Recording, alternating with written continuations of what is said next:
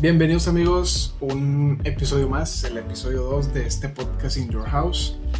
El día de hoy, espero que tengan un excelente día. El día de hoy tengo una invitada, eh, su nombre es Helen o Alondra, no sé cuál le guste más. Eh, es una chica muy, muy extrovertida, es una chica muy alegre, muy positiva y siempre llena de, de una vibra muy bonita.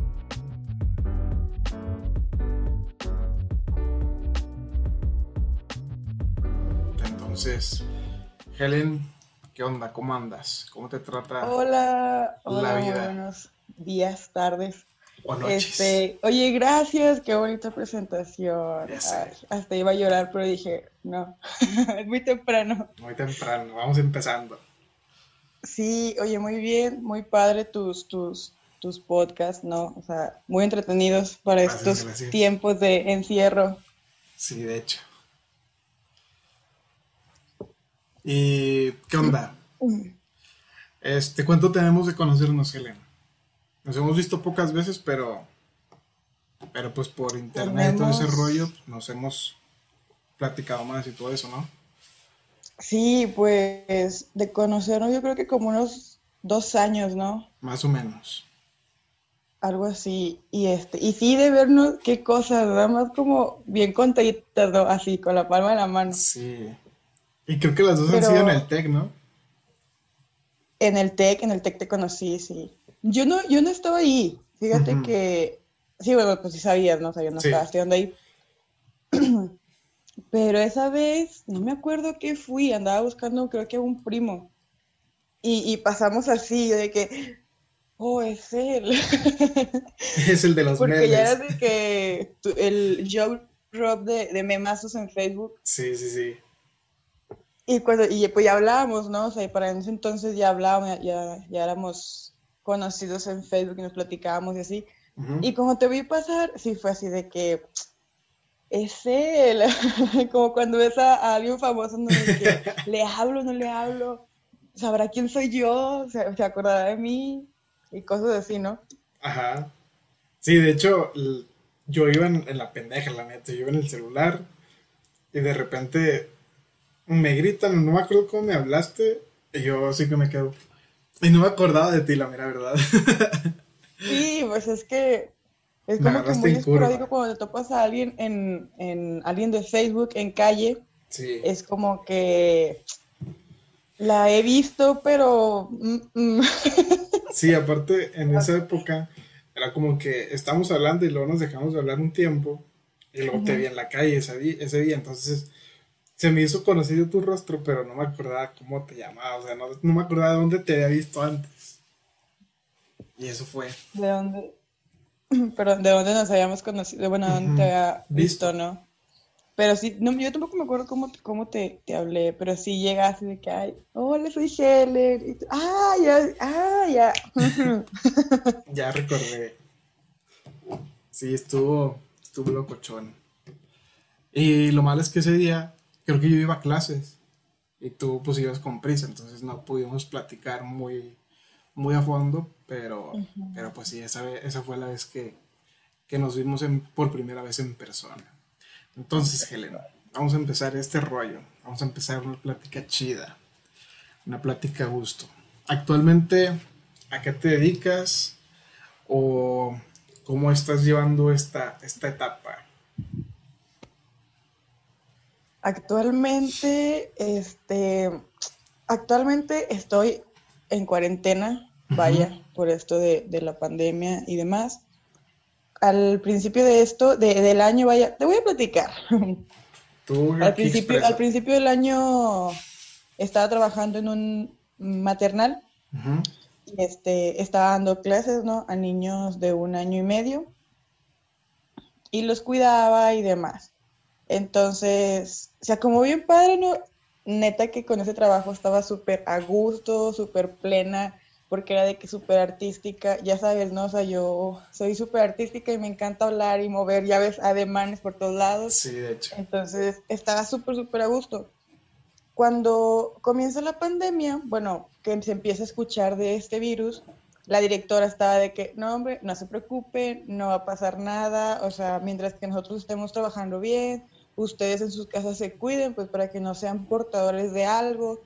Y nosotros no, pues sí, ¿verdad? Ella nos daba este, mucha serenidad al respecto.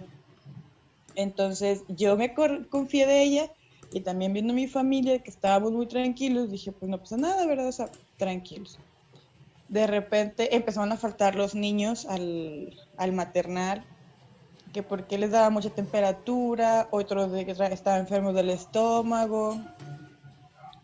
Y pues dijimos, o sea, pues está medio raro, ¿no? Que sea, sea porque ya ves que se acopló al super calorón que se empezó a venir a, a, Saltillo, que se empezó a sentir, vaya. Y pues dijimos, son pues de que los cambios del clima, ¿no? Un golpe de calor, o sea, nosotros de que súper positivo y yo, nada, no pasa nada, todo tranquilo. Entonces ya vimos que el maternal estaba a la mitad, ¿no? De niños. Y para esto ya, había ya había, estábamos en la primera fase de, del coronavirus. Y todavía nosotros de que, no, hombre, no pasa nada, o sea, los niños más, más, porque teníamos, por ejemplo, niños este, prematuros y ellos de que no salen ¿no? A, la calle ni nada, son súper delicados. Y, por ejemplo, ellos desde hace un chorro estaban de que en, en cuarentena y así varios niños con ese tipo de casos.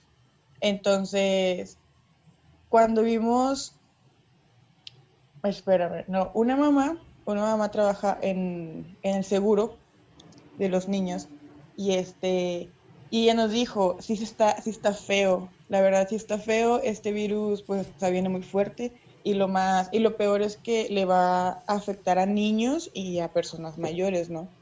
Entonces el maternal tiene que cerrar sí o sí. O sea, sí o sí tiene que cerrar. ¿Por qué? Porque si a los niños por el cambio de clima, los golpes de calor les llega a dar una gripe, bye, ¿no? O sea, es súper mega vulnerable que le llega que le llegue a afectar el, coronavirus, que le llegue a dar. Y nosotros, o sea, nos dijo eso y fue de que no manches, o sea, si hay que si hay que cerrar, ¿no? O sea, la directoria fue cuando dijo, pues ya es de sí o sí cerramos en marzo y al primer, al primer mes de cuarentena este, fuimos de que pues a platicarnos y cómo nos habíamos sentido y demás. Y iba a ser el Día del Niño, me acuerdo, nos juntamos para eso. Yo eh, tengo un personaje, una payasita que se llama Bachita. Entonces esa vez yo me vestí de ella para hacer un video conjunto con las maestras además del maternal para mandárselos a los niños, ¿no? hicimos este bolsitos de dulces y pasaron de que en la camioneta y se los dábamos a súper desinfectado y todo y, así y los niños de que maestra y pues no puedes, o sea, no puedes ni siquiera acercarte a ellos, ¿no? O sea, pues, pues desgraciadamente se, pues, se, puso muy delicado. Y en ese, ese día, pues la directora se dijo, chicas, si, si esto sigue así para el siguiente mes, obviamente no vamos a abrir todavía. Dijimos, sí, pues eso está más que claro. Segunda, los papás, al no tener el servicio que nosotros les estamos brindando, pues obviamente no me están pagando. Porque era un maternal de paga. Perdón. Entonces, eh, para esto el primer mes no lo pagó de que en dos partes, ¿no? Porque ella decía, ya estoy súper atorada, ya no tengo dinero, ¿de dónde saco? Y nosotros veíamos la situación y sinceramente no, era como que, ay, pues es un pedo, ¿no? o sea, págueme. Y pues no, dijimos, es, es muy lógico que pase esto. Entonces, ya en esa junta sí nos dijo de que, chicas, está súper atoradísimo este, este rollo, no sé qué va a pasar con el maternal, no sé si vamos a volver a abrir, no tengo dinero, que me hace que, pues hay que, voy a, voy a tener que decirle adiós a alguna de ustedes. Y yo tenía, como apenas había entrado a este ciclo, pues dije, bye, me va a tocar porque soy la, pues, la que tiene menos tiempo, ¿no? Y sí, este, se acabó la junta y demás, y me dijo, Alondra, quiero hablar contigo. Y yo, sí, claro, adelante. Y ya me empezó, o sea, me repitió todo lo de la junta y me dijo que pues es como que un descanso. Obviamente hay que liquidar y todo. Sí.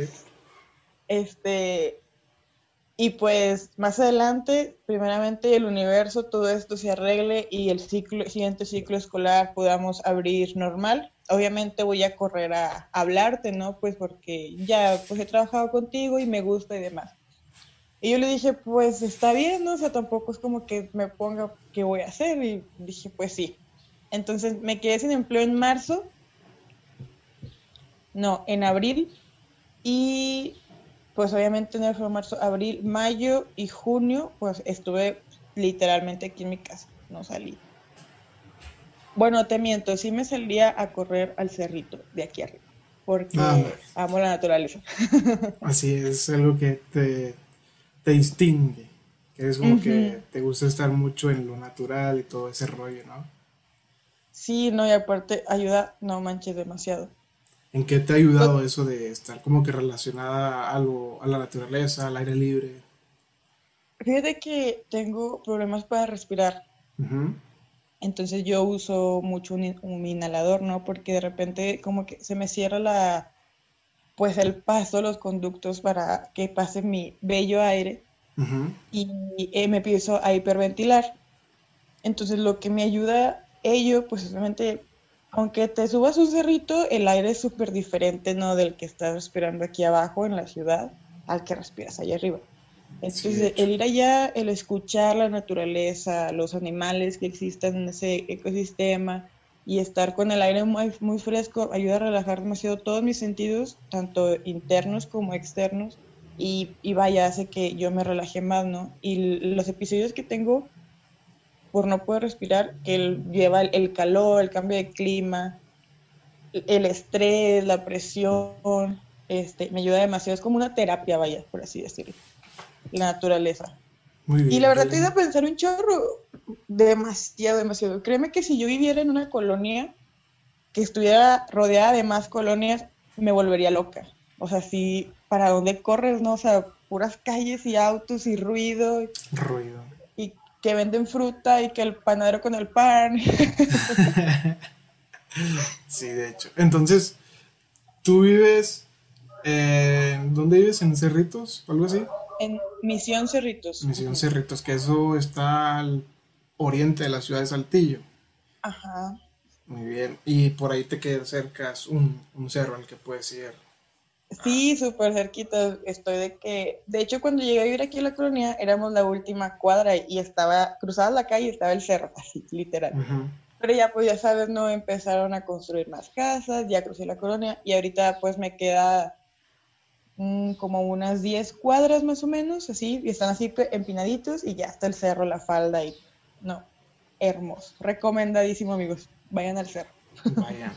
Oye, tengo ganas de ir a, a la escalera del cielo que está, me imagino que está por aquel rumbo. No sé si ahí exactamente, pero está para el oriente de la ciudad. Sí, está súper cerquita de aquí donde vivo yo. Eh, de hecho, está, si subes por la colonia Mirasierra, hasta, literal hasta donde topa, luego, luego ves así las escaleras al cielo.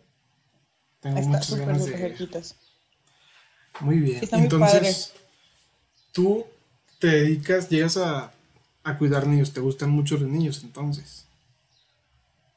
Sí y no. ver, ¿cómo está eso? Explícame.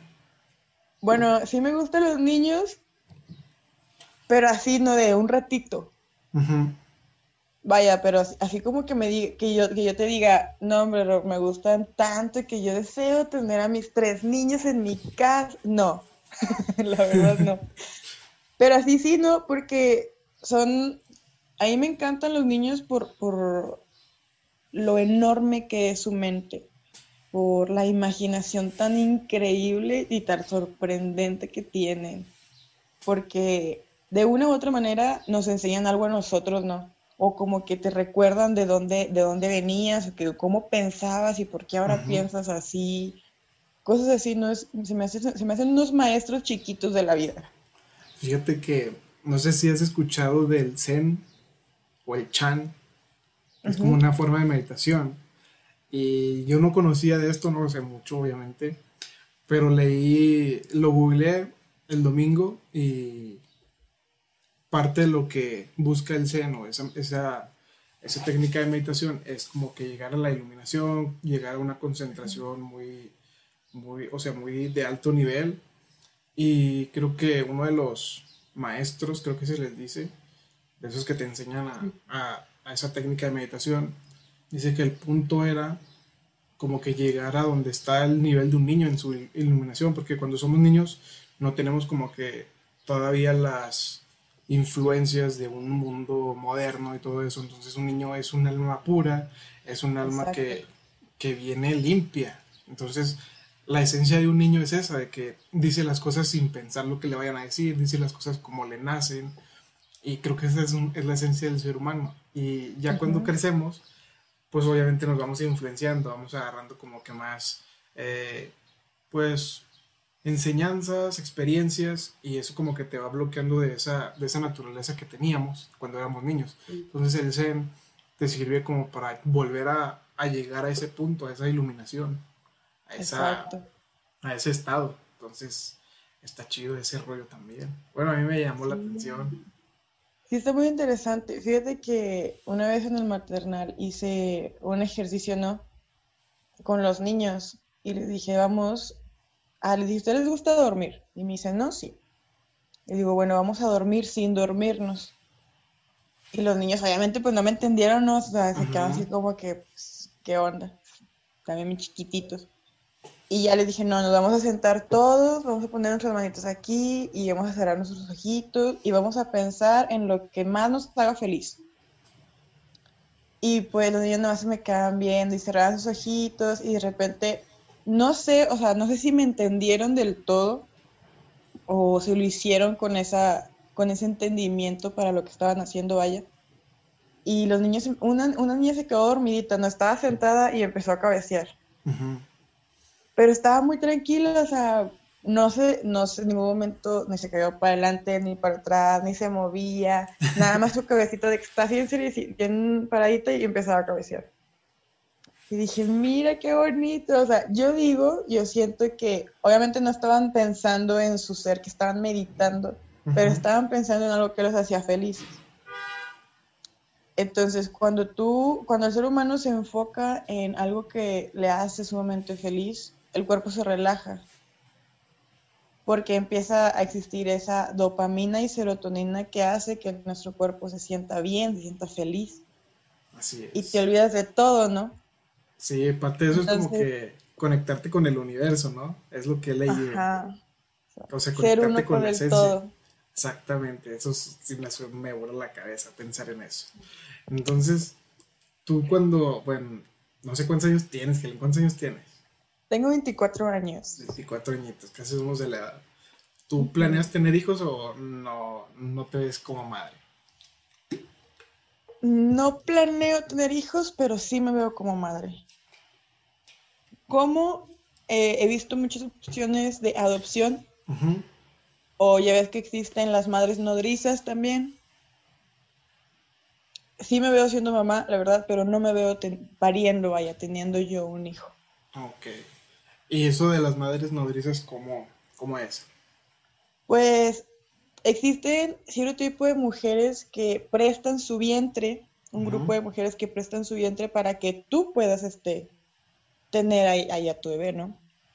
Por ejemplo, he visto, los únicos casos que he visto es que no puede, la pareja no puede concebir porque ella es estéril o porque tuvieron un, aborto antes y desgraciadamente a causa de ello ya batallaron demasiado y pueden ir con estas, con estas mujeres, ¿no? Alquilas el vientre como tú, tú y tu y tu mujer vaya, este, van a hacer, hacer análisis y pruebas y demás para ver si tu espermatozoide y el, óvulo de ella pueden ser tratados este, tecnológicamente para que puedan crear un bebé de aquel lado, ¿no? En otro lado. Está bien fumado ese pedo. Sí, o sea, está bien loco. y deja tú eso, o sea, está más loco una mujer que, se presta a estar, a estar pariendo cada rato bebés. bueno, hay diferentes circunstancias. sí, la verdad. Y no sé, cosa mía, pero la señora que lleva tu bebé dentro, ¿qué pedo? O sea, ¿no se encariñará con ese niño? No, tienen, obviamente hay un, hay un contrato legal, obviamente, por medio, en el cual especifica muy bien que la madre vaya nodriza, si este, no puede tener alguna emoción relacionada con el bebé porque ella sabe que no es suyo. Cuando una, cuando una mujer entra a este tipo de negocio, vaya por así decirlo, ella debe estar consciente que en ningún momento puede decir es que ese hijo es mío porque yo lo, yo lo llevé en mi panza, no en mi vientre, en mi panza, en mi vientre. Eh, o sea, ella, ella está consciente de ello, ¿no? Y en dado caso que esta mujer se llegue a poner pues en un, en un mundo así, pues hasta pueden demandarla, hasta Sí, o sea, pues como es algo legal, algo que debe de llevar muy muchas cosas muy, muy exactas, pues obviamente sí lo pueden demandar y, y no, ¿para qué quieres? De hecho. Y luego, ¿cómo, cómo decides tú llegar ahí a, esa, a ese maternal? Porque ahí trabaja una amiga, una conocida mía, que una vez me dijo, oye, este, tengo una vacante y yo, no manches, pues tírame al paro porque me acababa de salir de trabajar de Aguillón. Fui chica Aguillón. Sí, sí, me tocó verte en Aguillón. Sí, con mis cabellos morados y demás. Sí, de todos colores. Entonces, pasas de Aguillón. Dije, no, pues que me hable. ¿Cómo? Pasas de Aguillón ahí a, esa, a ese maternal. al, al, maternal. No, hombre, soy todóloga. Sí, te creo. y este, entonces me dijo, no, porque te va a hablar la directora y te va a hacer una entrevista. Y yo, ok. Y me habla la directora y me dice, oye, la otra. No, hombre, la señora, la señora súper hermosa, se llama Adriana South, que una directora, una persona muy, muy linda, la verdad. Un saludo para este, Me, me, habló y me dijo de que, ay, me pasó tu contacto, Michelle, y que vamos a platicar, y que cómo, te, cómo estás. Y yo, no, súper bien. ¿Cómo tienes hijos? Y le digo, no Dice, ¿alguna vez has trabajado con niños? Y digo, no, jamás. Dice, ¿tienes alguna, alguna maestría que sea que puedas trabajar con niños? Y le digo, no, tampoco. Y me dice, bueno, ¿qué me ofreces, no? Porque yo decía, no, y no, no, y casi como que, bueno, o sea, si, si hable bien. ¿Estás de acuerdo que la vacante es para niños, para cuidar niños? ¿Cómo llegaste aquí? Ajá, y le dije, no, pues mire, yo le ofrezco, yo sé cocinar. Yo tengo de que yo vendo tortillas en mi casa, yo las hago y obviamente pues sé cocinar otras cosas, ¿no? Y me dice, no manches, justamente me falta alguien que cocine, o sea, qué padre. Y yo, bueno, ya es una. Le digo, otra, este, estoy, tengo licenciatura en ciencias de la comunicación trunca, entonces sí me sé desarrollar enfrente a alguien.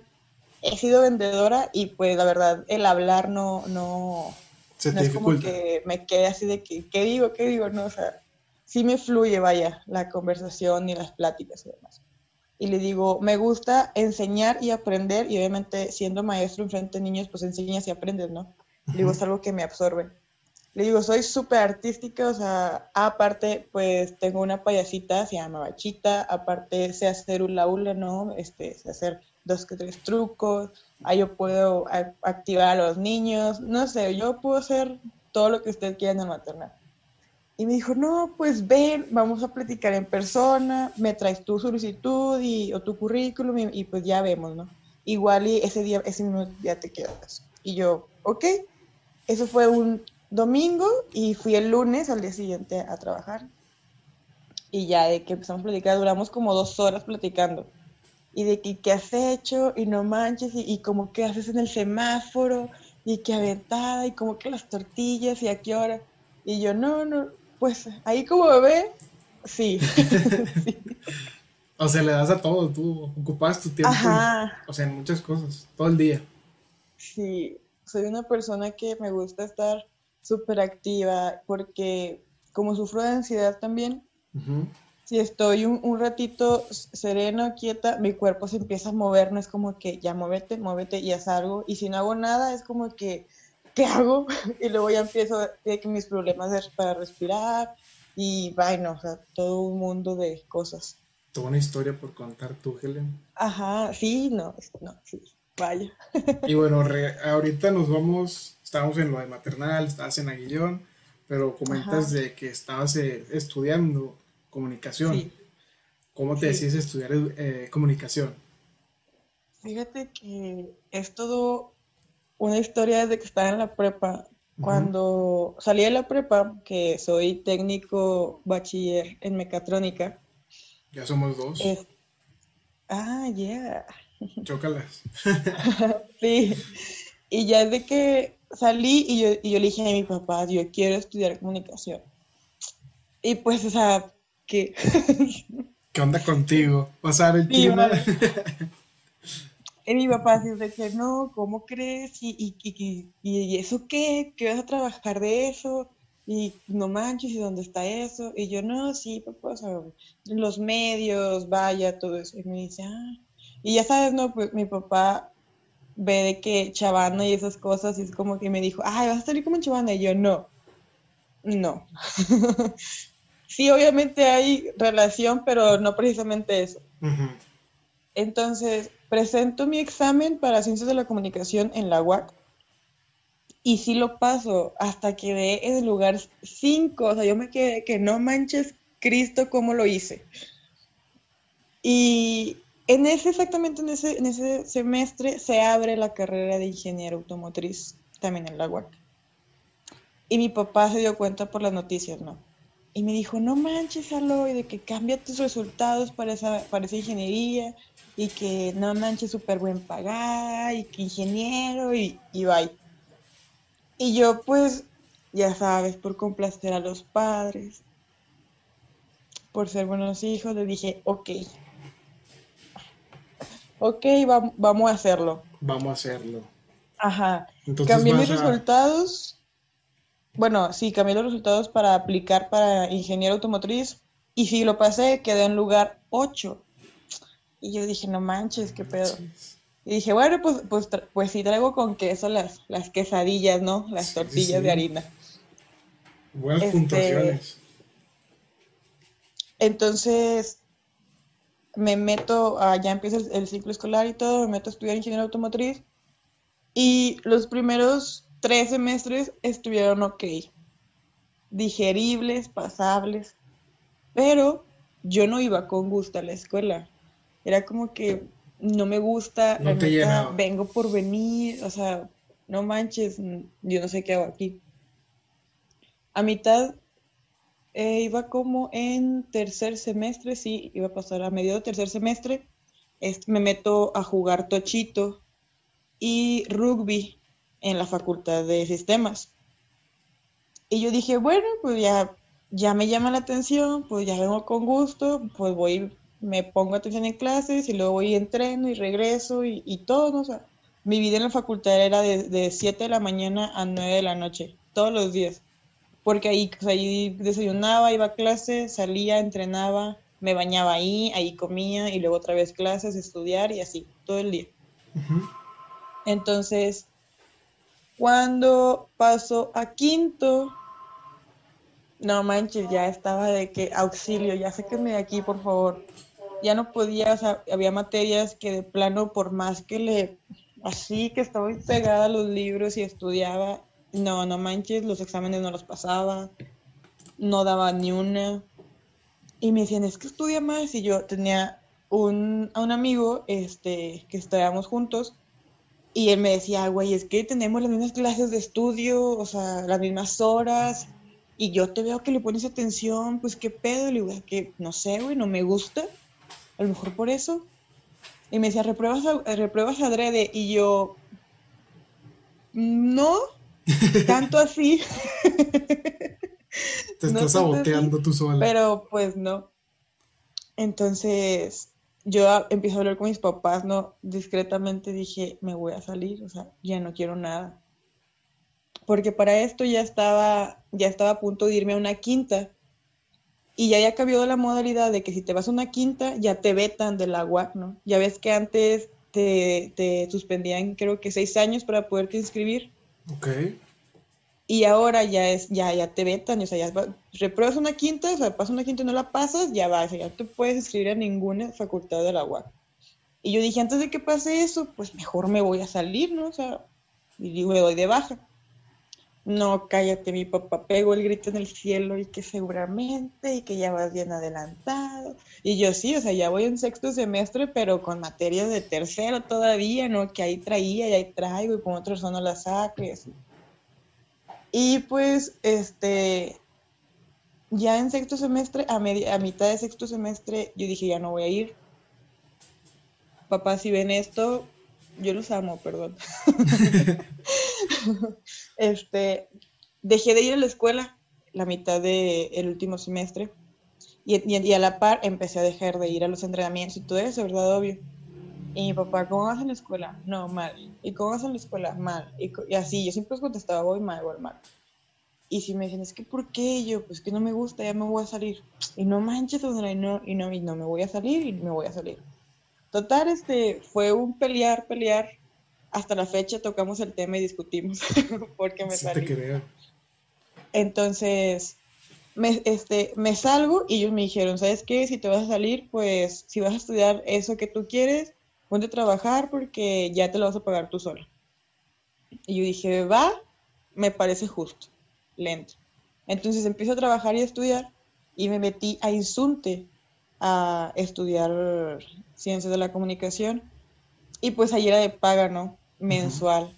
Y pues yo trabajando y estudiando, a veces pues iba mal, me quedaba dormida en clase o de repente no completaba la colegiatura y se me empezaba a juntar, ¿no? Y este, bueno, es otra historia también.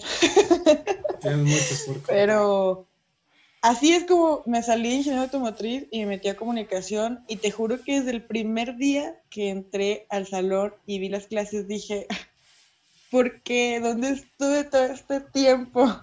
De hecho, fíjate que a mí me pasó algo así similar a lo tuyo, pero yo fue porque no sabía qué estudiar cuando salí del CBT, yo no sabía qué, qué seguir, entonces me dijeron, no, pues métete al TEC ya la llevas de gana, ya tienes una carrera técnica. Total, presento en el TEC. Era mi única opción. No sabía qué más estudiar. Y pasé en el TEC. Entonces, pues de ahí ya hice toda la carrera. Pero me pasó lo mismo que te digo. Hubo momentos en los que yo decía, ¿qué pedo? ¿Por qué estoy aquí? No me gusta. Pero pues va dependiendo también de las materias que ves. No todas te van a gustar. Y no todas son como que a vos te vas a dedicar a todo esto. Sino que son materias que están ahí para que tú dentro de la carrera te dediques a algo, te enfoques en algo. Entonces ya fui avanzando y pues al principio son puras matemáticas, puras pinches matemáticas. Y ya llega un punto en el que ya es más práctico y ya vas viendo lo que te puede gustar. Entonces pues es lo que yo vi, le vi positivo. Pues aparte tener un título pues para presentárselo a mis padres y todo ese rollo. Y pues ya la terminé, pero terminé la carrera como que insatisfecho porque sabía que no me gustaba del todo y aún lo sigo pensando. Y yo como tú. Sí, de hecho. o sea, avanzando, agarrando experiencia con más años, este, yo llego a pensar en dar clases. Entonces, mi tía trabaja en la, trabaja de maestra y ella me dice que se abren vacantes o se abren como que oportunidades a personas que igual no estudiaron en la normal, pero que tienen un título y con ese título pueden, pueden dar clases. Entonces, uno de mis planes, cuando tenga mi título, presentar para ese tipo de exámenes y dedicarme a la docencia. Y otra cosa que también me llama la atención es como a ti la comunicación. Entonces, eso también me llama mucho la atención porque, siendo sinceros, pues ahorita ya tenemos como que más oportunidades, porque con un, una laptop, un celular, puedes ya crear tu, tu medio y dar tu información. Entonces, antes eran de que la televisión, la radio, el periódico y ahora tenemos muchas más ventanas para poder expresarnos. Entonces, creo que ahí ya tenemos como que más oportunidad. Y ahorita, Helen, tú eh, piensas estudiar algo más o, o trabajar de lo que sigue en maternal o, o qué onda? Pues tengo muchos, muchos planes, muchas ideas, muchas cosas en mi cabeza por las cuales pues, pues voy a trabajar, ¿no? Ahorita lo que quiero, lo que quiero es conseguir un empleo. Porque así como está pues la situación, vaya con esta pandemia, que si te regresas a la frase 3, que si te vas a la 4, que si usas el cubrebocas, que no, que esto y el otro, pues no hay ingresos, ¿no? Y pues tenemos que comer, tenemos que pagar luz, tenemos que pagar el agua. Entonces lo primero que quiero es encontrar un trabajo para poder empezar eh, las clases de comunicación otra vez. Aunque he, estado pensando que pues quiero estudiar los sábados nada más, ¿no? O sea, enfocarme nada más en los sábados y pues estar trabaje y trabaje. Y, pero vi que pues la carrera de comunicación no se va a abrir en los sábados y yo dije, güey, yo tengo que acabar una carrera ya.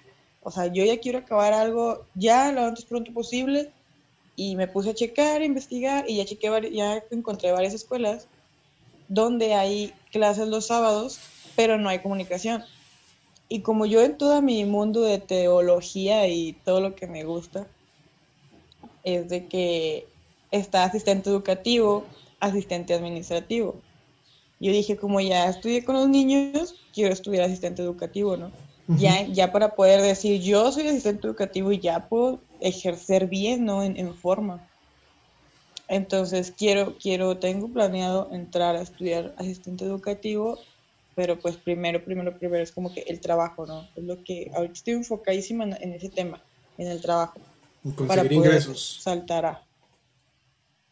Te digo, en en conseguir ingresos. Ajá. Sí, pues para poder solventarme la, carrera de asistente educativo, ¿no? Y poderme aventar así flash y ya lo que sigue. Muy bien. Y aparte de, eso de las de estar con los niños, mencionas que también eres una payasita y que trabajas en los semáforos y aparte haces tortillas y todo ese rollo. Dime cómo, cómo llegas a ser, o sea, yo, mi persona, o sea, no tengo como que, me da mucha pena estar como que en público. Y tú te, o sea, he visto tus fotos y todo ese rollo. ¿Y cómo decides tú eh, como mostrar un performance de una payasita? Fíjate que todo empezó porque cuando estaba en segundo cuatri de comunicación, nos pidieron hacer un servicio, una, una labor, labor social. Entonces, en mi grupo, en mi, en mi equipo, vaya, ya sabes de que todavía le tengo miedo al micrófono, apenas, apenas se andaban metiendo de que a las redes sociales y todo ese rollo, y cómo voy a hablar y demás. Y yo, no, hombre, yo me lo aviento, ya sabes, no hay pedo, nomás dime qué voy a decir o cómo voy a caer, y que a mí me fluye, no me den guion, y a mí me salen las palabras al momento, y todo, no, que sí. Entonces una chava dice, vamos a, vamos a contratar un payaso. Y yo, güey, ¿por qué lo vamos a contratar si nosotros podemos hacernos un payaso, no?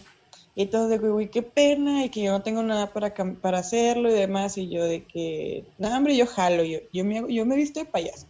Total, ese día improvisé mi maquillaje, solamente de que me puse una falda verde fluorescente, me vestí de negro, me maquillé como Dios me dio a entender que era un payaso y me fui.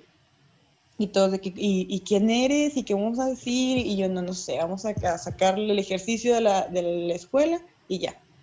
Total, hicimos la, hicimos la práctica y demás, y yo me sentía muy cómoda, o sea, me gustó mucho interactuar con los adultos, con los niños, meterme entre la gente y hacer que se rieran, o sea, me sentía muy cómoda haciendo eso, ¿no? Y yo dije, güey, pues voy a, voy a hacer que nazca esta payasa, ¿no? Que no solamente se quede aquí. Entonces, fuera de, ya se acabó la práctica y todo, yo me vine a mi casa y me quedé pensando de que, pues la voy a sacar, la voy a, la voy a dejar que sea parte de mí, ¿no? Le voy a poner bachita, porque pues ya sabes, ¿no? Las bachitas chiquitas, donde quiera caben, de repente te hacen reír, otras no tanto. vaya, vaya. Entonces, así me considero yo, ¿no? Siendo el personaje bachita, una niña chiquita, risueña, alegre, jiji, jaja. A lo mejor voy a decir algo que no da risa, pero no es el chiste, sino cómo lo cuentan exactamente. Hay que tener como que esa, esa chispa, esa personalidad de que a veces pues hay personas como que muy espontáneas, ¿no? Que te hacen reír y no necesitan de, o sea, nada más improvisan. Y eso es, muy admirable, la verdad. Sí, porque, o sea, de que te salga algo algo gracioso de ti, es, es, es, es como que a veces lo dices y en tu cabeza suena gracioso y, está de que, güey, suéltalo, suéltalo, suéltalo. Y lo dices y es todo como que, neta. sí, sí, me ha pasado. Sí, a mí también, no creas, sí, sí me ha pasado. Entonces, así es como nace mi payasa. Excelente. Para esto, yo hago, hago ulas. ¿Qué es eso? Ay, ¿me puedes permitir? Sí, adelante.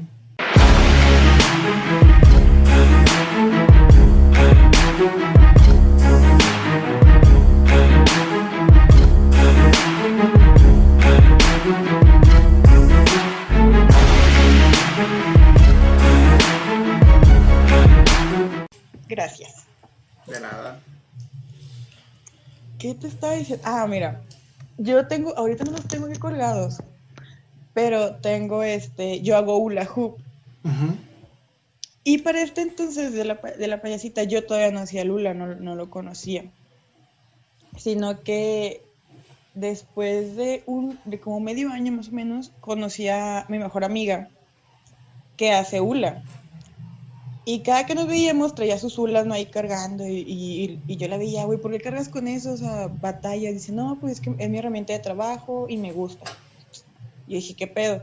Y ya me dice, no, es que voy al semáforo y hago hula y pues de qué pido, ¿no? Y yo, ah, ok, ok. Y dije, güey, súper admirable, ¿no? O sea, desde chiquitos tú ves a los, a los, a los morritos y a las chavitas en el semáforo acá y, tú, y, y piden y dices, güey, pues qué, valentía, ¿no? De estar enfrente de un semáforo con carros. Y yo dije, güey, yo te acompaño, yo te quiero ver. Bueno, lo empecé a ver y la veía cómo entrenaba y yo me llamó mucho la atención y yo dije, ahí me gusta, lo voy a intentar. Y me decía, bien fácil, de niña nunca tuviste. Y yo sí, pero de niña jamás me salió, o sea, jamás pude con esas cosas en mi cuerpo y decía, ¿cómo lo hacen? Y este, y dije, pero pues se puede aprender, ¿no? Exacto. Total, ella me regaló mi primer hula y con eso empecé a practicar y a practicar. Y ya de que, como niña chiquita, te lo juro, está de que en la cintura y, ahí estaba, ¿no? Y de que no me sale y no me sale. Y no sé si has visto un video como un meme de una niña que se lo pone y se le cae, pero ya está así. Sí, sí, sí. Ella sigue moviendo la cadera. Así me sentía yo los primeros meses con, con el hula. Y ya pues empecé a practicar y a practicar y ahorita ya tengo practicando casi dos años y, y, a veces es de que, por ejemplo, hago, hago, ahora que hice el show para los niños del maternal, pues me vestí de bachita y me llevé mis hulas, ¿no? Y ese mismo día aproveché y dije, nunca he hecho hula en, en el semáforo con bachita, ¿no? Y obviamente sí, para un niño y para alguien es impresionante ver a un payaso en el sol en un semáforo. Imagínate verlo haciendo algún tipo de, truco o, malabar, ¿no? Algo que llame tu atención. Y pues lo hice, ¿no? Acabé, acabé lo que iba a hacer en el maternal, ¿sabes? Y me, y me llevé mis ulas, andaba con, todo y me fui al semáforo, ¿no? Y dije, no, hombre, voy a sacar algo. Y sí me fue súper bien, créeme, lo que sí me fue súper bien. Qué bueno. ¿Y cuánto te tomó poder controlar o manipular los ulas? Un año. Un año. Un año. ¿Y practicabas de que todos los días o cómo, el, cómo fue el...? Sí, cuando empecé, cuando empecé a, a introducirme en, ese mundo, sí era de que veía videos, videos, y mi amiga me mandaba videos por, por WhatsApp y así, o nos juntábamos y yo la veía y, y, no me salía y no me salía. Y me decía, bueno, pues ya llevas tarea, ¿no? O sea, ya viste, ya medio lo practicaste, ya sabes cómo se hace, ya pues ya lo haces en tu casa. Y sí, desde que todos los días en mi casa estaba, tenía un, ratito libre la tarde y me agarraba mis ulas, me subía al techo, me iba al cerro o me salía a la calle y empezaba a practicar y a practicar y a practicar.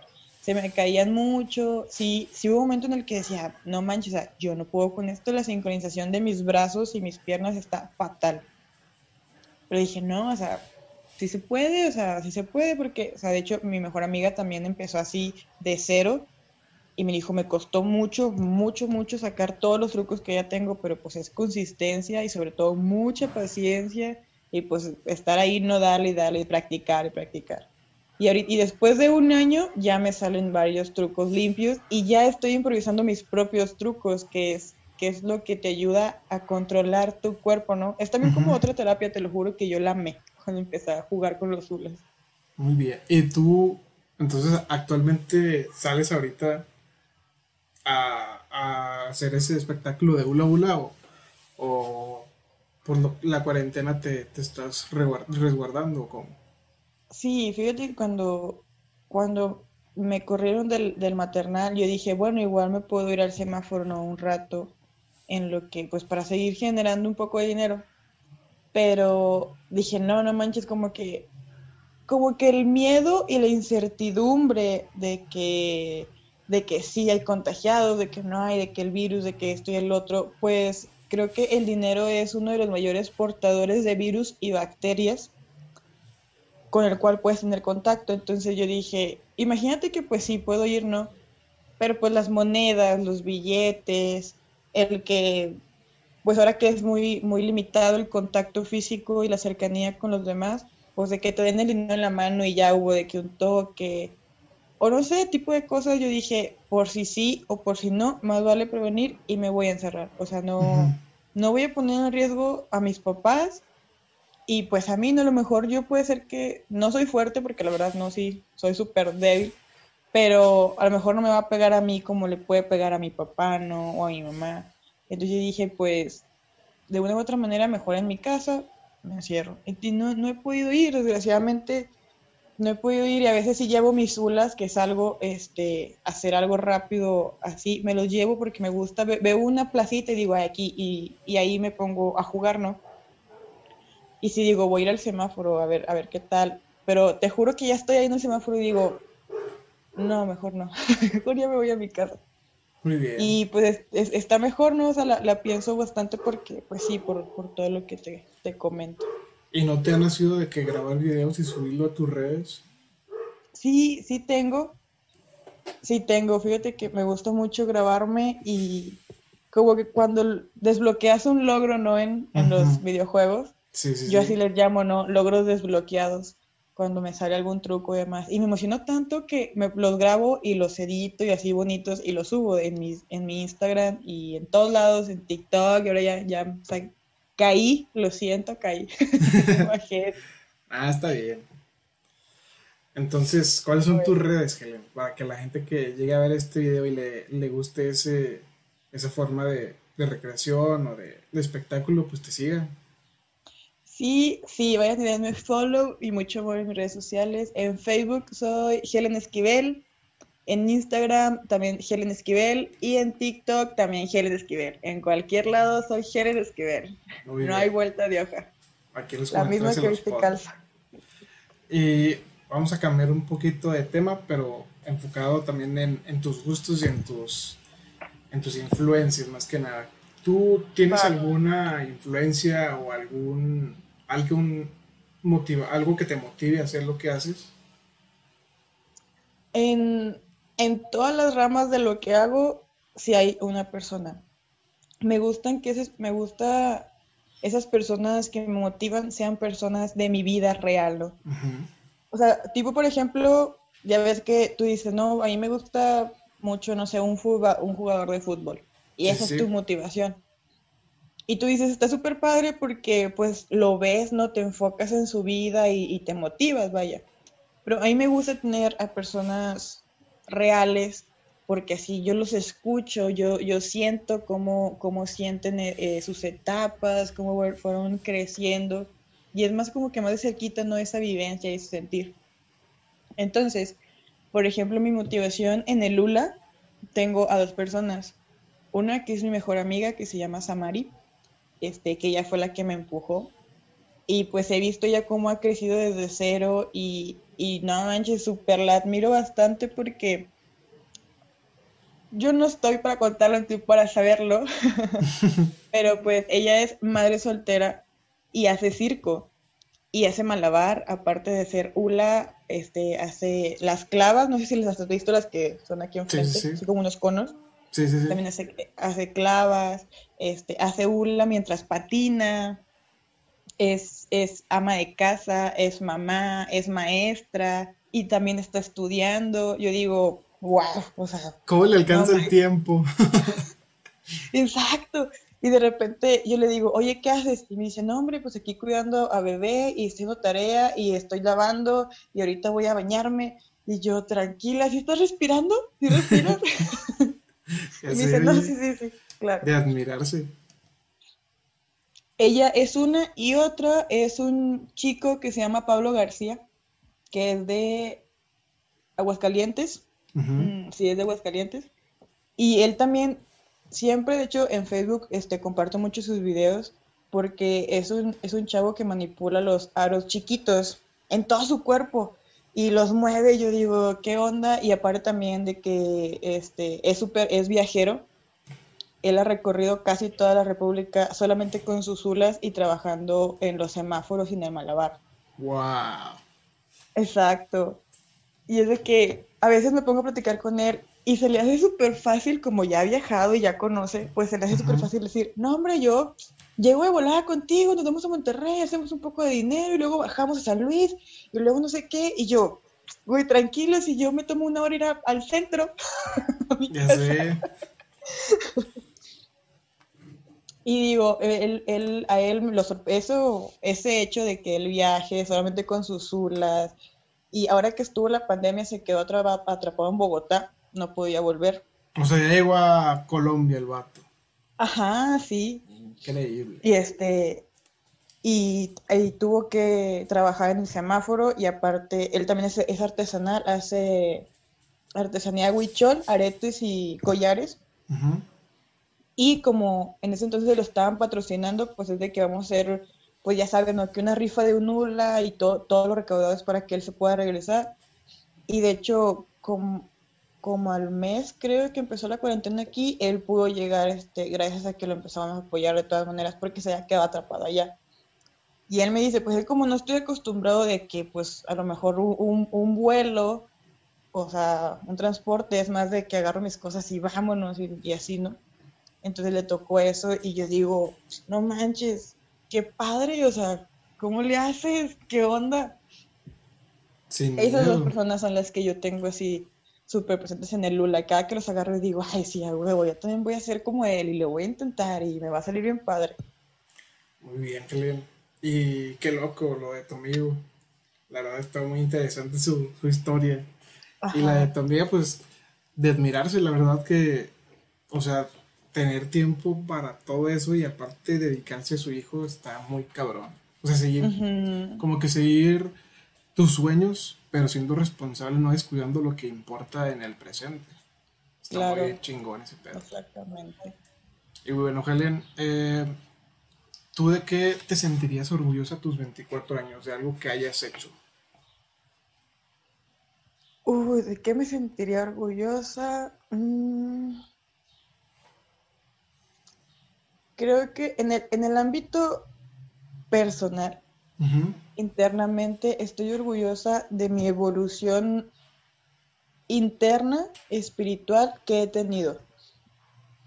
Porque antes, hace, antes te hablo de hace cuatro o cinco años, no, no es cierto, de tres, cuatro años, este, todo lo que conoces que es Helen ahorita, no, nada, nada que ver, no, existía no era tan, no era tan positiva, no era como que aquí y allá, era más retraída, mi ansiedad me comía, estaba así súper abajo, ¿no? y pues empecé a meterme a todo este tipo de terapias que existen, que no solamente es ir con un psicólogo, que por cierto es muy bueno, amigos, y se los recomiendo, ayuda demasiado también. También existen otro, tipo de terapias, ¿no? Que te pueden ayudar, como el yo que me voy a la naturaleza, eso es algo que me ayuda demasiado y empiezas a conocerte a ti mismo, ¿no? A veces esos momentos de retracción social y de aislamiento, pues ayudan y afectan tanto como tú quieras que lo hagan.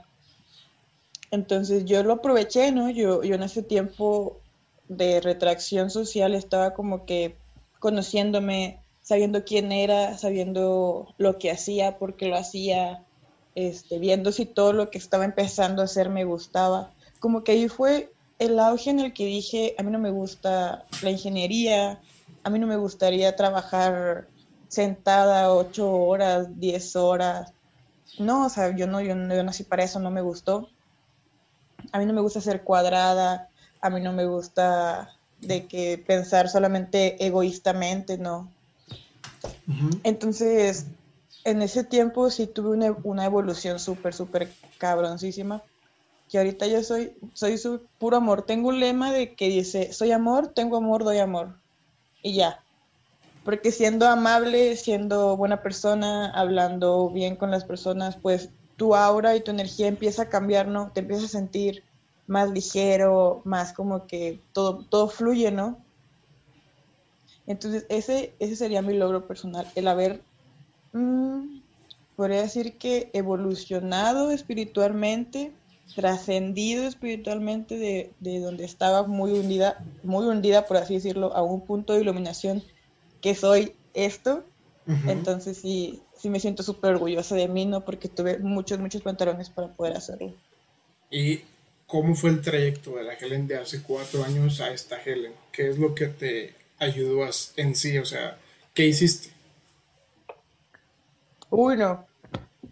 Ya sabes que creo que los, los mm, lo que más pega a veces son, son las rupturas amorosas, ¿no? Sí, el amor es muy, muy de, ti, muy por dentro, te, o te rompe o te inspira a seguir adelante, a, expresar tu arte o algo así. Exacto, exacto.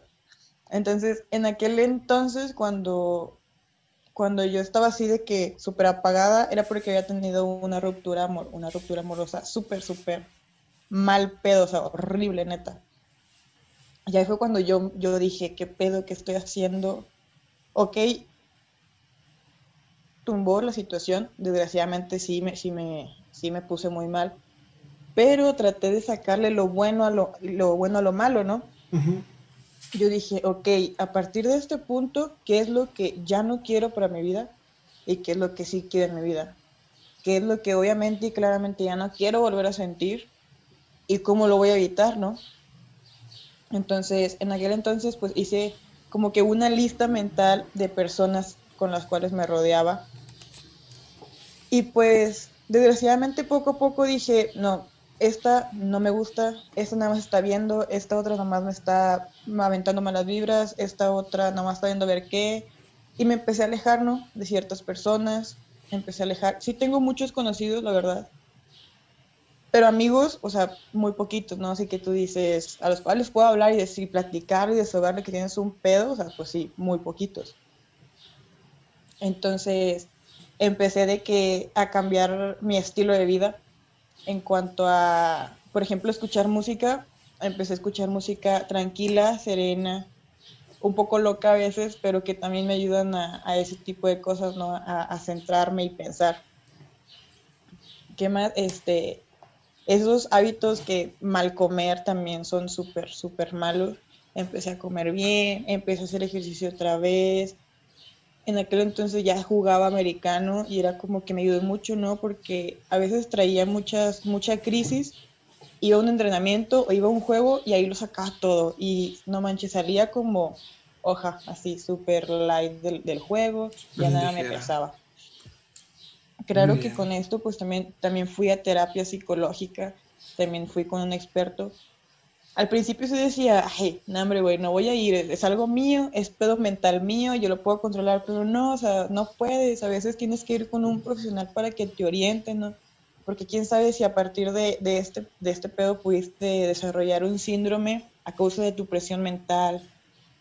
Entonces, es muy bueno ir y cuando iba yo le decía a mi psicóloga, ¿sabes qué? Pues a mí me gusta ir a la naturaleza. Y me decía, bien, es una terapia. Dice, de una u otra manera estás yendo una terapia, si tú te gusta y te sientes tranquila, sigue yendo, no lo dejes de ir, de hacer. Y yo, bueno, y, le digo, y me dice, ¿haces algún deporte y demás? Y yo, no, que en aquel entonces jugaba americano y luego lo dejé hacer y pues hice hula, ¿no? Y me decía, es que eso también te ayuda bastante porque concentras tu energía en, en, en, vaya, por ejemplo, en el equilibrio de los objetos, en que te salga bien lo que es lo que vas a practicar, ¿no? Es una manera de canalizar la energía que tú tienes mental. Espiritualmente empecé a leer un chorro, ¿no? Por ejemplo, mira, aquí tengo uno, un librito, que cuando yo lo vi dije, ay, son mamadas, güey, o sea? ¿Cómo se llama ese Pero no, o sea, se llama Historias Maravillosas de la India. De la India. Entonces. Y, pero dime. ¿Tú tienes alguna creencia religiosa? No. Es espiritual más que nada lo tuyo. Ajá. Muy bien. Yo, no, yo creo, sí creo en un Dios que es, es el ser más inmenso, poderoso, majestuoso, pero no le tengo ni un nombre, ni ninguna manera, ni nada. Solo sé que existe una fuerza mayor que yo, que es la que nos rige a todos así nada más. Claro que tampoco me ando peleando ahí con, las señoras creyentes, ¿verdad? O, de que... Respetas. No, no. Pero, por ejemplo, aquí en este libro, pues sí menciona muchos dioses de la India, ¿no? De que el budismo y demás. pero no precisamente tiene que ser eso, a lo mejor tú lo lees y tú le das otro sentido a lo que tú estás leyendo, pero te ayudan, no te ayudan a, a, centrarte o a encaminarte en lo, que, en lo que estás creyendo. Y varias cosas que yo ya tenía pensado, que yo ya creía, vaya, los leo aquí a veces en los, en los libros y digo, ah, entonces no andaba tan equivocada, eh, está bien, ¿no? A lo mejor solamente me faltaba un poco de información para encaminar lo que ya sabía. Así es, amigo.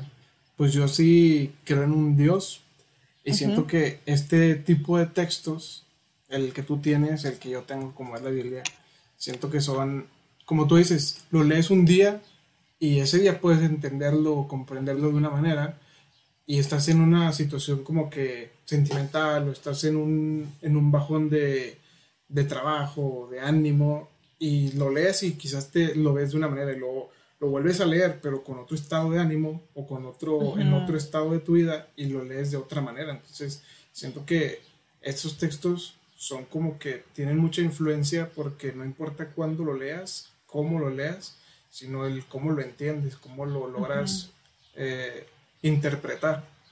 Sí, claro. Es como, ha visto que muchos dicen lo mismo del principito? Igual. El principito, buen libro. Sí, muy bueno.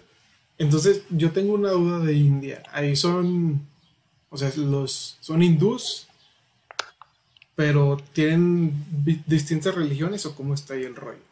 Porque me imagino que el Buda yo también sale de ahí, ¿no? El budismo sale de ahí y luego ya se esparce a China y Japón y todo el Oriente. Sí. Pero también existe el hinduismo, ¿no? Y también sí, también existe, aparte del hinduismo, el Ay, no manches, me fue el nombre, tenía la punta de la lengua. El dios de Navas, el dios del hinduismo es Shiva. Shiva. Sí, ¿verdad? Es el que tiene como que muchas formas. Ajá, exacto. Ok. Pero sí, o sea, de ahí, de ahí salen, sí son como que varias ramas, ¿no? Que es como igual aquí, ¿no? Que es el católico y de aquí salen que los testigos de Jehová, que los, hermanos y que... Vaya, sí, o sea, está, está diversificado. Entonces, tú empiezas a tener estas, estos, estas ideologías estos pensamientos a partir de cuándo? A partir de los 20 años. O sea, prácticamente desde tu cambio fue que llegaste a leer este tipo de textos y a partir de ahí tu, tu vida cambió. No, no, empecé, el, el, giro y así fue cuando empecé a salir a más a, estar en contacto con la naturaleza. Siento que, o sea, yo soy, bueno, ay, ¿cómo te lo explico? Soy muy hippie, ¿no? En ese tipo de asuntos. Yo siento que, por ejemplo, mi Dios majestuoso y enorme, a veces lo siento que está eh, en la naturaleza donde estoy, ¿no? que los árboles que empiezan a moverse me están, me están diciendo algo, que si escucho más un ruido que otro, estoy, ¿sabes? Como siento que el Dios, el mundo, el universo me está diciendo algo, ¿no? Me dice, bienvenida, aquí estás. Yo antes de entrar al, simplemente al cerro, yo digo, ¿sabes qué? Con permiso voy a entrar sin afán de dañar o ofender a tu ser. Soy mucho de cero, cero, cero basura, obviamente cero basura si existe mi posibilidad yo bajar basura de allá, me la traigo. De hecho, también he plantado así de que arbolitos o cosas allá, ¿no? Porque es un lugar que pues no me pertenece, obviamente, ¿no? Entonces al estar más en contacto con la naturaleza, veo que ahí pues está todo fluyendo tranquilamente. Y de estar en un punto muy alto, tú ves la ciudad y dices, o sea, somos una cosa tan chiquita que a veces nos complicamos la vida. Súper cabrón súper, súper que tú solo te bajoneas. Y dices, no, güey, o sea, la vida te pone todo en charola de plata y tú decides qué escoger de esa charola, ¿no? Tú puedes decir, ¿sabes qué? Hoy voy a escoger buena vibra, una energía bien, actitud positiva y optimista y vámonos. Ah, pero si te levantas y dices, no, ¿sabes qué? Hoy tengo hueva, no tengo hambre, no me voy a bañar, no voy a hacer nada, pues obviamente te vas a sentir mal porque estás tratando mal a tu ser. Entonces yo veo esto y digo, yo quiero que mi, mi ser, mi mundo, mi aura fluya, ¿no? Fluya más con cada paso que da. Entonces, eso, eso que hago en la naturaleza, dije, lo voy a aplicar acá. Fue cuando mi, mi, vida cambió y dije, güey, si ya puedo fluir, aquí abajo también. Puedo, puedo hacer que las cosas ya no me afecten, que las cosas simplemente fluyan, que vaya, obviamente que les ayude, ¿no? No solamente que me siente aquí a fluir, pues no va, no va a pasar nada.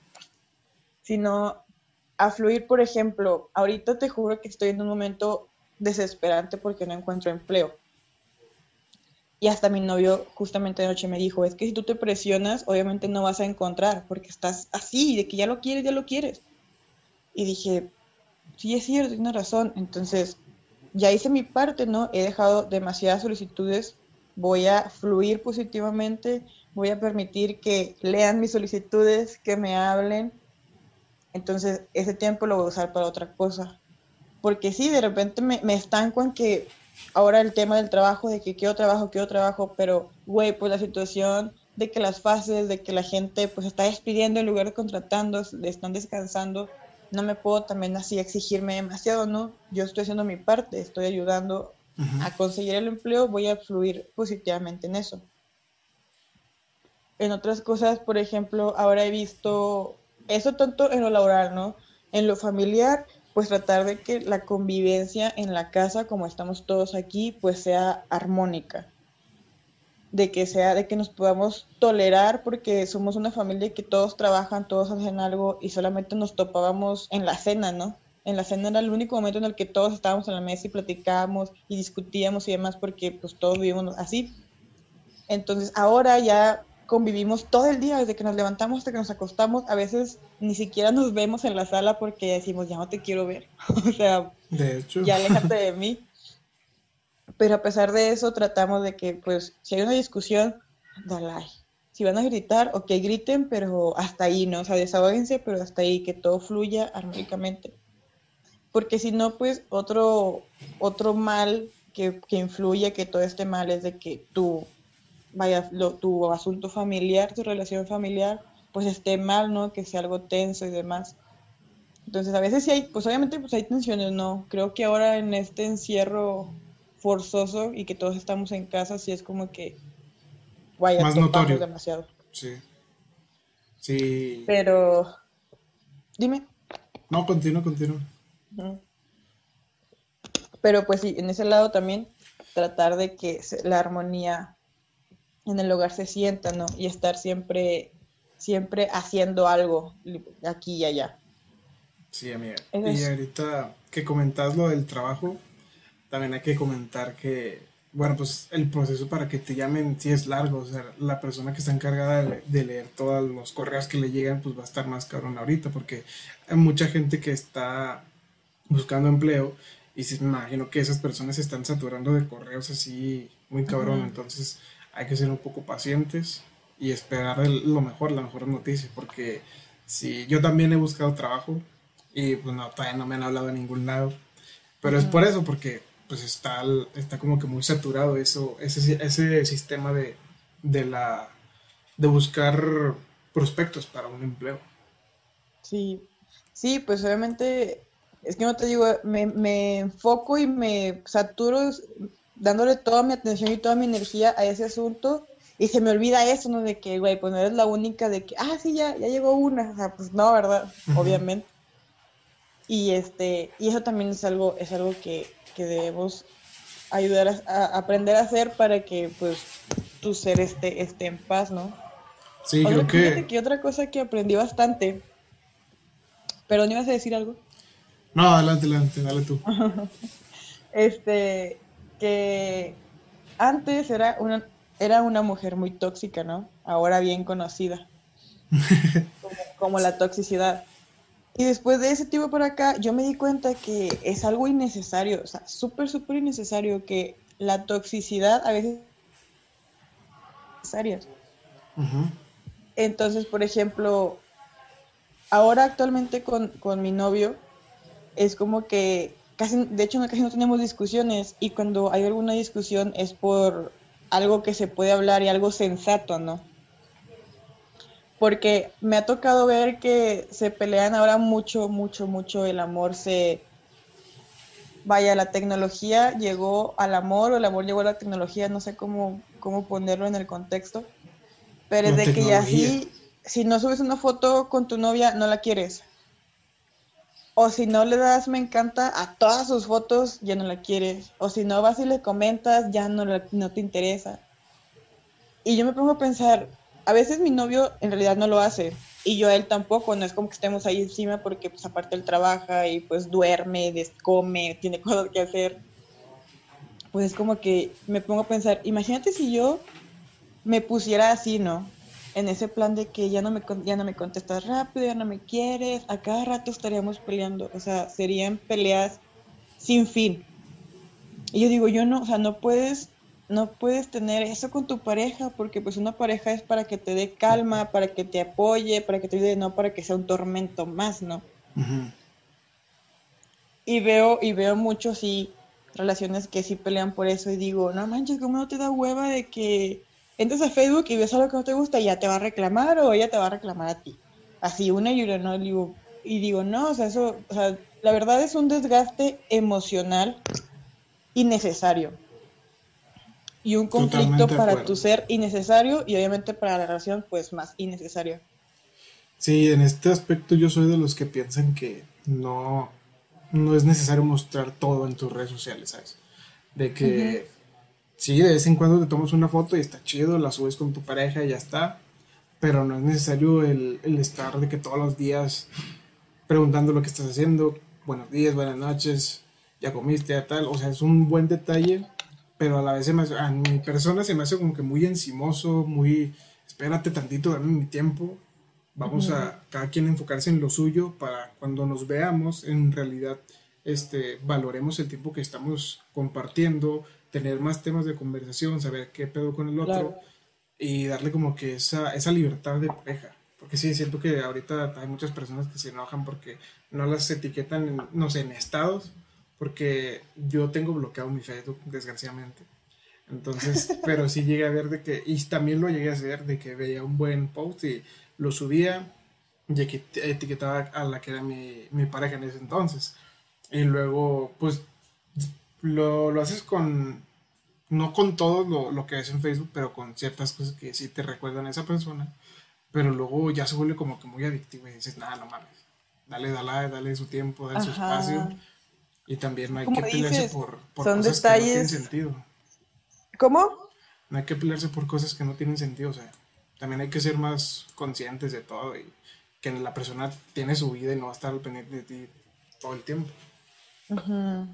A menos de que ya sean una pareja, un matrimonio, ahí cambia mucho la cosa, ¿no? O sea, porque ya, ya, ya son alguien, alguien uno solo de plano, ya viven juntos, ya todo, ya es como que pues sí, no es como que si quieres saber qué está haciendo, dónde estás, claro que tampoco súper encima de él todo el tiempo, pero ya es un poco más aceptable el que estén más al pendiente, ¿no? De dónde están. Sí. Bueno, eso creo yo. Es que es diferente estar al pendiente a estar de encimoso, o sea, que todo el día ahí están molestando y uno mismo también se agobia de que ya dame mi tiempo, por favor, o sea, te voy a ver más al rato, no hay necesidad de que estés ahí como que bombardeando con preguntas de qué estás haciendo a cada rato. Pero bueno. Exacto.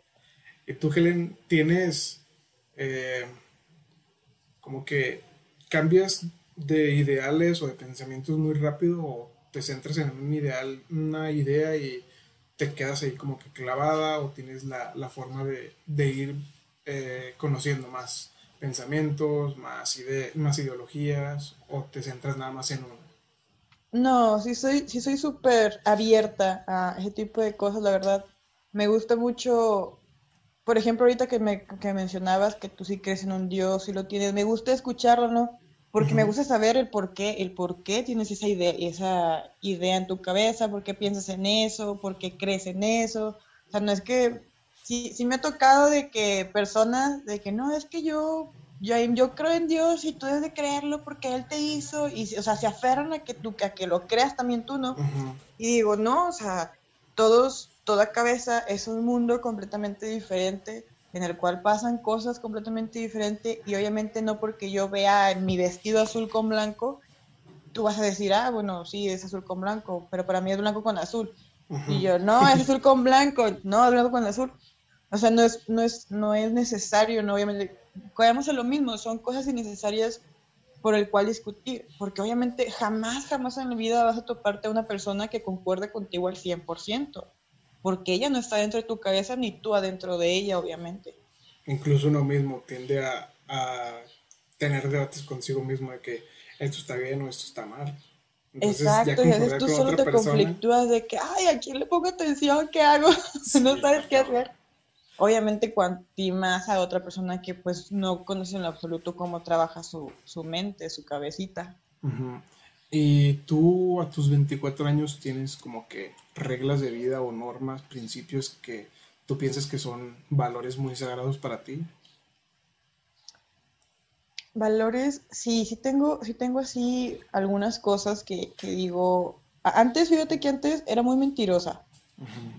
Cuando estaba en la secundaria, en la prepa, me gustaba mentir porque era bien fácil, ¿no? Fácil mentira, mejor decir lo que pasó ya.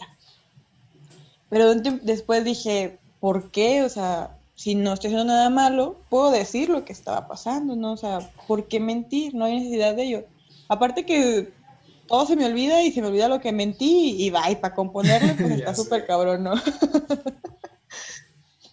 Entonces, eso, ahora soy, ahora soy más honesta conmigo misma y, y, con las personas.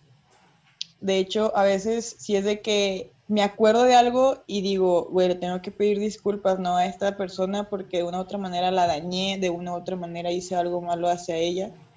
Entonces creo que lo que tengo es de que prefiero a dejar un buen sabor de boca y un buen pensar a, que se acuerden o acordarme de una situación mala y que por ello me recuerden, ¿no? O sea, siempre tratar de ser transparente y honesta. Primero conmigo misma para poder serlo con los demás. Muy bien. Y... Así es. dime. No, ibas a continuar. Adelante. Ah, gracias. Y pues aparte, otro, el, respeto, ¿no? El respeto y el valor propio para con los demás. Muy bien. Y si tú pudieras viajar en el tiempo, 10 años hacia, atrás, 10 años nada más, ¿qué le dirías a la Helen de 14 años? Charlie, que se pusiera unas extensiones diferentes en sus 15 años. Vaya, vaya. No, este. ¿Qué le diría a Helen de 14 años? Que no se meta a estudiar ingeniería, aunque sea lo que su papá quiera, aunque sea lo que lo que es mejor para ella, que no lo haga, que no lo haga, que no se meta a estudiar ingeniería por nada del mundo. Que desde, que desde un principio que ya sabíamos qué es lo que nos gustaba, que le dé por ahí por ahí, por ahí. Eso es lo que diría, porque estoy 100% segura que si yo no hubiera si yo no me hubiera metido a estudiar ingeniería, a lo mejor no hubiera sido todo lo que soy ahora de esta manera, pero sí hubiera llegado con otro tipo de proceso. Y sería un poquito más feliz porque ya hubiera acabado la carrera. Muy bien. Eso le diría, eso le diría, que no estoy ingeniería. No. Y actualmente en tu vida, bueno, ya nos contaste que una de tus metas es encontrar trabajo y otra sería estudiar, tener un, título universitario. ¿Qué otras metas tienes en tu vida? Corto, mediano y largo plazo. A largo plazo. pues a corto, pues ya te lo acabo de mencionar, ¿no? Lo que comentas. A mediano plazo, quiero estar viviendo sola, salirme de la casa de mis papás, ser ya independiente. Este.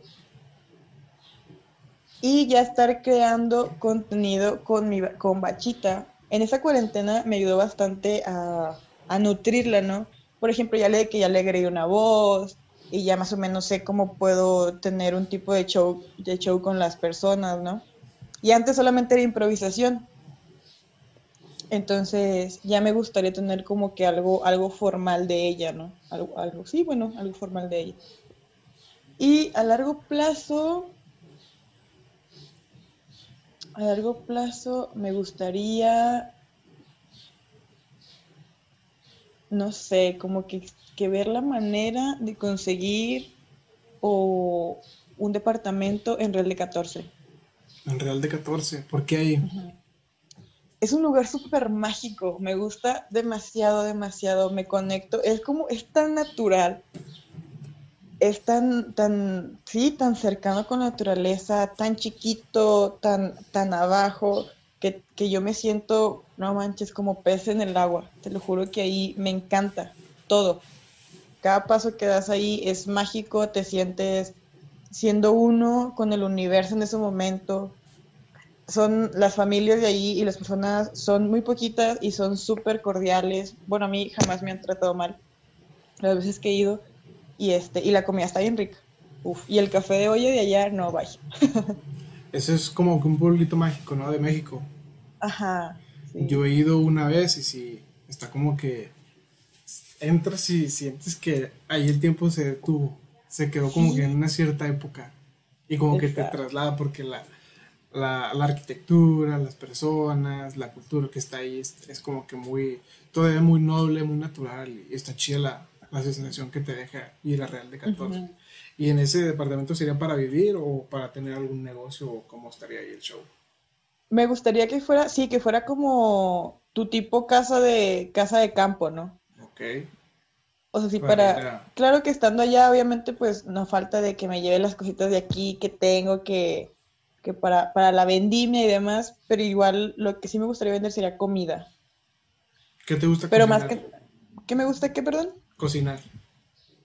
De todo, de todo. Soy fan de las pastas, eso sí, las pastas me gustan mucho. Muy bien. Mm, Y Pero sí, de todo. aparte de, de, los de las cosas que ya me dijiste que haces, de que es el hula hula, el salir a caminar eh, y tal, ¿qué otros pasatiempos tienes tú? Me gusta colorear. Me gusta colorear, me gusta dibujar mandalas, eh, me gusta escribir. Tengo, cres- co- bueno, cuando ando muy enamorada, como en estos tiempos, y me fluye bastante la escritura y hago bastantes escritos para mi chico, este, o para mí misma a veces. Ah, y me gusta leer demasiado, demasiado leer. Ahorita estoy leyendo tres libros, ¿no es cierto? Cuatro, cuatro libros. Cuatro libros. Ajá, porque si de repente empiezo a leer uno y digo, como que llega un punto en el que le empiezo a perder el hilo y digo, bueno, ya hasta aquí lo dejo y agarro otro. Y ahorita estoy leyendo cuatro libros y sí, ya llevo mi colección un poquito grande. Los mandalas, ¿qué son los mandalas? Las mandalas son, mira, aquí tengo así, Ok. son, bueno, fueron creadas como una terapia, ya que la mandala es una figura sin forma concreta, a menos que tú se la des. Por ejemplo, tú puedes ver un círculo y dentro de ese círculo ya te imaginaste varios círculos y un cuadro y un rombo y una línea que conecte acá y acá. O sea, simplemente son líneas que tú vas trazando, vaya. Que a lo mejor al final puede ser o una mandala toda distorsionada o puede ser una mandala que tú le diste forma, ¿no? Ok. Y te ayuda, y te ayuda una, es también como una terapia. Los escritores, este, los escritores lo, lo toman como técnica para que puedan fluir las ideas, ¿no? Y que puedan soltar su mano al escribir. Vaya, lo que antes era lo que había leído, que era lo que hacían los escritores para poder soltar su mano, porque pues no existían las máquinas todavía ni nada. Obviamente el pulso era lo que soltaban las manos, ¿no?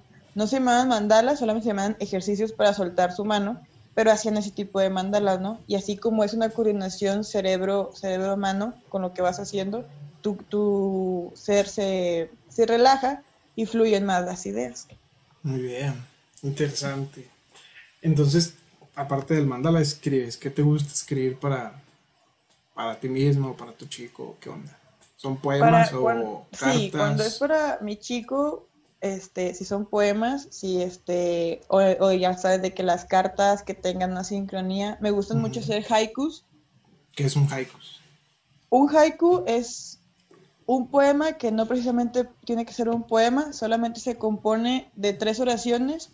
Cada oración lleva de la primera oración debe llevar 5 a 6 sílabas, la segunda 6 a 7 sílabas y la tercera 7 sílabas. Nada más. ¿Y, y eso dónde lo, lo descubres tú? ¿Dónde lo viste por primera vez? Sí. Los haikus me acuerdo mucho, este, lo tengo en la cabeza porque cuando estaba en la prepa tenía una maestra de comunicación efectiva, se llamaba la, la, la materia, que siempre se encargaba haikus. Todos los días se encargaba entre 5 a 10 haikus porque son las cosas más fáciles que puedes hacer, porque no necesariamente tiene que tener una prosa. Entonces, ahí fue cuando empecé a, o sea, son súper fáciles y los hacíamos diarios. Y como que se me quedó, ¿no? Se me hace más fácil hacer un haiku o varios haikus que, que, que vaya, que tengan prosa y, se, y rimen a hacer un poema en concreto. Ok. Entonces se me hace más fácil, como que se me quedó más este, la explicación del haiku, ¿no? Por eso me Ujú. gustó. ¿Y qué libros te gusta leer? Uy, sí, de todo, de todo. Tengo, fíjate que mi primer libro grande fue, me lo regalaron cuando estaba en la secundaria y fue Luna Nueva, que es de la saga de Crepúsculo. Ajá. Entonces, ese fue mi primer libro grande y de ahí empecé a leer cosas así, pero no me llenaba ese tipo de literatura, no, mm, no me llena mucho. Siento que es un amor muy fantasioso que mm, mm, no, no me agrada. Entonces, de esos libros, de ese tipo de, de ese tipo de lectura tengo como dos más o menos nada más. Y me, me gusta leer este, ay, ¿cómo se dice? Mm, de fantasía, de ciencia ficción. Que, que vayan, que vayan na- narrando, no sé, algo súper loco y en tu mente esté de que no manches, es cierto. O sea, vaya a hacer tu película en la mente, es lo que me encanta, que los libros hagan que mi imaginación vuele. ¿Te gusta el cine? Sí. ¿Y qué películas te gustan? ¿También re- relacionadas a la ciencia ficción o ahí descubres Ajá. otro, o ahí te gusta otro tipo de, de, de películas? Pues también de, la- mis favoritas sí es lo de la ciencia ficción, este, ciencia ficción, las de acción eh, y las comedias románticas me, me encantan.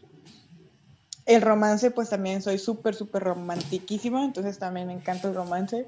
Y las de terror también me gustan, pero me gusta más como que el terror psicológico. Sí, sí, sí. A mí también, actualmente el terror, terror de que va a la escena y de repente, ¡uh! Ese no me gusta. Sí, Me gusta más el ya es como que, psicológico. neta. Sí, está más chido el psicológico. Sí, la verdad. O las películas que son, este, vaya, que te ponen a pensar mucho. No sé, por ejemplo, ¿viste la de Fractura de que salió en Netflix? Mm, fractura, no, no la he visto. ¿Quién sale? ¿O es de no, no, alguna no saga? con- no conozco los, act- los, los, actores. actrices, la verdad, los actores. Este, pero sí está muy buena. Fracturado. No, sí. Anótalo para que la veas. Esa está muy buena. Esta hay otra que se llama Las Voces. Las voces, no, tampoco la he visto.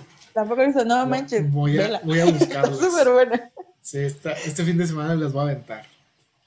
Sí, esa está muy buena. Bueno, ese tipo de dos, ese, ese tipo de películas me gustan mucho porque, o sea, por ejemplo, ay, ¿te puedes spoilear poquito? Sí, dale, dale. Por ejemplo, la de las voces, este, trata de un asesino, un, una- un hombre que se vuelve asesino serial. Entonces, me encanta el pensar, el, el- bueno, el ver cómo surge su, su adicción por matar, ¿no? El cómo eh, escucha, vaya, escucha voces, ve que los, que su gato y su perro le hablan y le dicen lo que haga y él les pone atención. O sea, me gusta mucho ver cómo crece esa psicología en él. Eso se me hace súper interesante. Y en la de fractura es como ver que pasa, que pasa un acontecimiento el cual en realidad no pasó. ¿Cómo eh, como, como Dark, ¿no? Ah, ok, ya. Dark si lo has visto. Sí, obviamente. Que te, sí, que te quedas pensando de que, güey, ¿cómo que puede ser su papá si él estaba acá? O sea, Está ese tipo de cosas me, historia. me, me encanta que me vuelen la cabeza y digo, pus. No, De ese tipo de, de ciencia ficción, no sé si viste la de Interestelar, que también está Sí. relacionada a eso. De que como la niña siente que hay un fantasma en su, en su cuarto y, y no es un fantasma, es su papá el que le está mandando como que códigos. Porque su papá viaja en el espacio-tiempo, está muy cabrón ese pedo también. Entonces, si tú te gustaría recomendar algún libro, alguna película. ¿Alguna película? Les recomiendo esas dos. Bueno, si les gusta ese tipo de cosas que su mente se ponga a trabajar súper cañón, les recomiendo lo que son las voces en Netflix y este y fractura. y fractura. Esas dos están muy buenas. Y de libros, mmm, tengo varios. No, ya sé cuál te voy a, voy a, recomendar. No los tengo aquí, pero este, es una saga que se llama Francesco. Es una saga de tres libros. El primero se llama Francesco entre la vida y la muerte. El segundo, Francesco. Ay, Francesco. Francesco renace o vuelve a vivir. Y el tercero es Francesco ya es con su nueva vida. Los tres los tres están súper, súper cabroncísimos porque en el primero te relata la vida de un, de un hombre que es Francesco Vaya. El cómo es su vida y cómo muere, cómo fallece, cómo pasa todo ese proceso para acabar y cerrar un ciclo aquí. En el segundo habla de su vida en el cielo, ¿no? No de su, sí, de su vida espiritual, espiritual, vaya, de su ser. Y todo lo que tiene que pasar para poder volver a nacer. Entonces te habla de lo que es el Señor tiempo, te habla de lo que es este, vaya, de cómo el tiempo influye o no influye en algunas cosas, el por qué algunas, los déjà vus que nosotros llamamos, este, no son déjà vus en, sí, sino son cosas que tú viviste, que ya viviste en tu otra vida. Que no, que no existen las coincidencias o casualidades, sino las causalidades ese tipo de cosas, o sea, te hace verla. Esos libros me ayudaron un chorro porque sí me, me, permitieron ver la vida de otra manera. Y el tercer libro es como Francesco nace con otra persona, pero tiene un síndrome que no sé si has visto a los niños que le llaman este ángeles porque hablan de sus vidas anteriores. Sí, he visto algunos videos. Entonces, esas vidas anteriores, y eso es porque según, según el libro, cuando vienes para acá pasas por un, por un tiempo en el cual se te borra todo lo que viste en el cielo, que son los aprendizajes para poder, para poder existir aquí en la tierra. Entonces, en ese tercer libro, pues el, niño, Francesco, no, recuerdo su nombre de, reencarnación, pero en, en, ese tiempo él es un niño retraído, ¿no? y le dice que su y le dice a su mamá que su ángel viene y lo ve o que él prefiere estar en el cielo con sus ángeles o con su jardín de la armonía, o sea, cosas así, ¿no? Y te hace ver cómo, cómo es tu vida, cómo mueres, cómo es tu proceso para poder nacer y cómo, cómo gracias a ese proceso, cómo lo vivas, puedes volver a nacer siendo una persona completamente diferente o no tan diferente. ¿Cómo, cómo nos llevaste del final de este video al inicio? lo que te decía del Zen, que la iluminación, que llegamos al, a la vida como niños y como seres completamente puros, iluminados. Y nos sentimos como que raros cuando vamos creciendo, vamos teniendo muchas dudas de, de todo esto que nos rodea. Estuvo chido Mm, ya ves. y bueno, para terminar, Helen, ¿quién eres tú? ¿Cómo te defines? Ay, qué sé yo. Soy una persona muy valiente, muy positiva, muy optimista, que así esté súper bajoneadísima, que ande con los suelos por debajo de mis pies. Siempre me vas a ver así, sonriendo, feliz, viéndole la cara bonita a la vida, ¿no? Si yo estoy mal y tú estás mal, yo no estoy mal, o sea, yo me convierto en una persona que está bien para hacer que tú estés bien. Me gusta que las personas de mi alrededor estén felices y estén cómodas con mi presencia, por lo tanto me gusta ser una, una persona agradable, ¿no? Llena de color, llena de siempre una palabra que diga, necesitaba escuchar esto, gracias a la otra, gracias Helen. Y pues llena de vida, súper, súper llena de vida, mucha vida demasiado. Y este, muy alegre, muy positiva, muy feliz, siempre muy feliz, muy sonriente, muy colorida, muy extravagante también, muy extravagante, muy psicodélica. A Me veces. consta. Te consta. Y pues llena de amor, llena de mucho amor. Muy bien. Esa soy yo. Una persona con, con brillo, una persona con energía positiva que cuando platicas con ella te transmite cosas chidas, la neta. Ay, sí, gracias. De nada. Y una frase que, que te guste o que te haya marcado a ti, que te guste transmitir y comunicarla. Que todo fluya y nada ni nadie absolutamente jamás influya. Muy bien, Helen. Bueno, Eso. pues muchas gracias a los que llegaron hasta este punto del video. Ya casi dos horas platicando con Helen. Muchas Muy gracias por tu tiempo. Espero que te haya servido este, esta plática porque a mí me, me ayuda bastante platicar con, con amigos que tienen como que esa mentalidad, esa, esa energía tan impulsiva, tan, tan recreativa, porque tú has demostrado que has hecho muchas cosas para salir adelante y, y espero que si alguien ve este video eh, se inspire también, se inspire y, y vea que no todo está perdido. Claro ejemplo, Helen. Y, y pues nada, Helen, muchas gracias por darme un poco de tu tiempo, que tengas un excelente día y así para que, otra vez para que eh, nos digas tus, tus redes sociales y la gente que esté interesada en conocerte, pues te empiece a seguir. Claro, muchas gracias por la invitación, por también por regalarme tiempo. El mejor regalo que le puede dar una persona es tiempo, la verdad, amigos. Tiempo y atención son los mejores regalos. Nada de dinero, nada. Tiempo. Y, Totalmente de este, acuerdo. Gracias.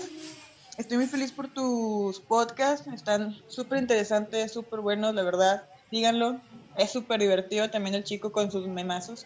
Gracias, gracias. Síganme en mis redes sociales, pues tengo en Facebook soy Helen Esquivel, en Instagram soy Hel- Helen-Esquivel, ya me acordé, Helen-Esquivel, y en TikTok soy como es Helen Esquivel Fig. Muy bien. Y una pregunta más, Helen. Cuando estás trabajando con tus ulas, ¿en dónde te podemos ver? Uy, pues tengo, tengo mi oficina. no, pues regularmente me pongo, cuando voy al semáforo, es en Luz Echeverría, la lechera, creo que sí le decían, pasa de para abajo del Zarape. Sí, sí, sí. Ahí es uno, en el Zarape también, o en Soriana Cos. Muy bien.